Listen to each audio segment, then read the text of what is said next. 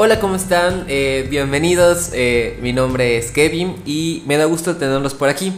Eh, espero que se encuentren muy, muy, muy bien y pues bienvenidos a mi podcast este de pues hoy en el pues en el tiempo que vamos a estar aquí juntos.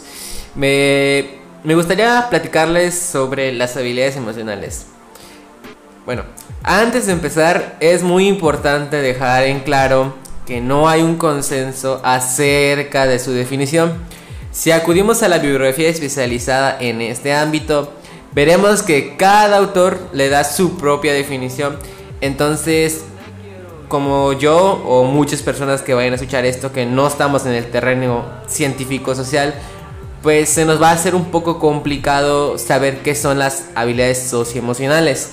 Pero bueno, aún así, la mayoría de fuentes consultadas apuntan a que las habilidades socioemocionales eh, son un conjunto de conductas y comportamientos que desarrollamos fruto a la experiencia y de la interacción con otros seres humanos que nos permiten intre, perdón, interrelacionarnos y... y comunicarnos con otras personas expresando emociones y sentimientos. En este sentido, pues son habilidades no cognitivas eh, puesto que no necesitamos conocimientos teóricos, sino que van naciendo de nuestra propia eh, experiencia emocional. Eh, pues entonces, estas determinan nuestro modo de relacionarnos y de tomar expresiones, perdón, de tomar decisiones, de perseguir metas y objetivos. Este, de, pasando ya a, pues esto es la definición de habilidades socioemocionales.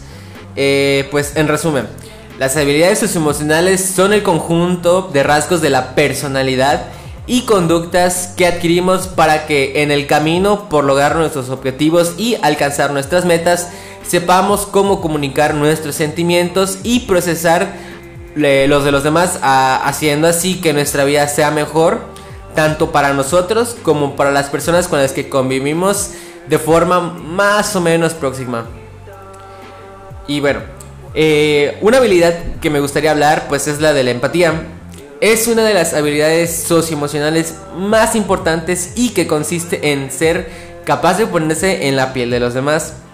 Es decir, una persona empática es aquella que puede, perdón, que puede experimentar las emociones que otra persona puede estar sintiendo para obrar, perdón, para obrar de tal manera que los sentimientos sigan siendo buenos y que los malos pasen a ser buenos. Eh, otra también que me gustaría eh, platicarles pues es el autocontrol, que es una habilidad básica para el no atentar contra nuestra propia integridad ni la de los demás.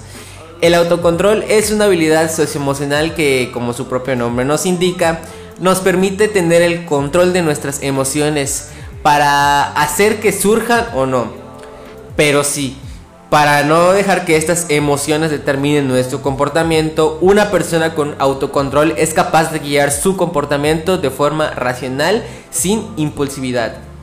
Y pues estas son las dos principales habilidades socioemocionales que pues yo en lo personal considero que debemos darle más importancia puesto que este para relacionarnos con los demás, pues es como que las más, más, más, más básicas para poder tener una buena relación con los demás. Y también algunos tips que me gustaría darles en este, pues, en este espacio eh, es que tómense el tiempo para como desglosar lo que sienten y busquen ayuda si de verdad eh, pierden el camino o realmente no saben cómo mejorar esas habilidades. Ya que pues sí es muy importante que lo, que lo traten ya que pues mm, por más sano que esté tu cuerpo si tu cabeza está mal no va a ser muy difícil estar bien.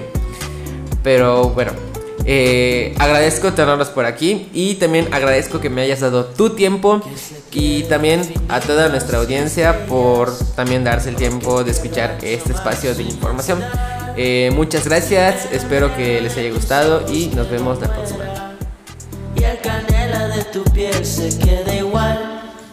Si perdiera el arco iris su belleza y las flores su perfume y su color.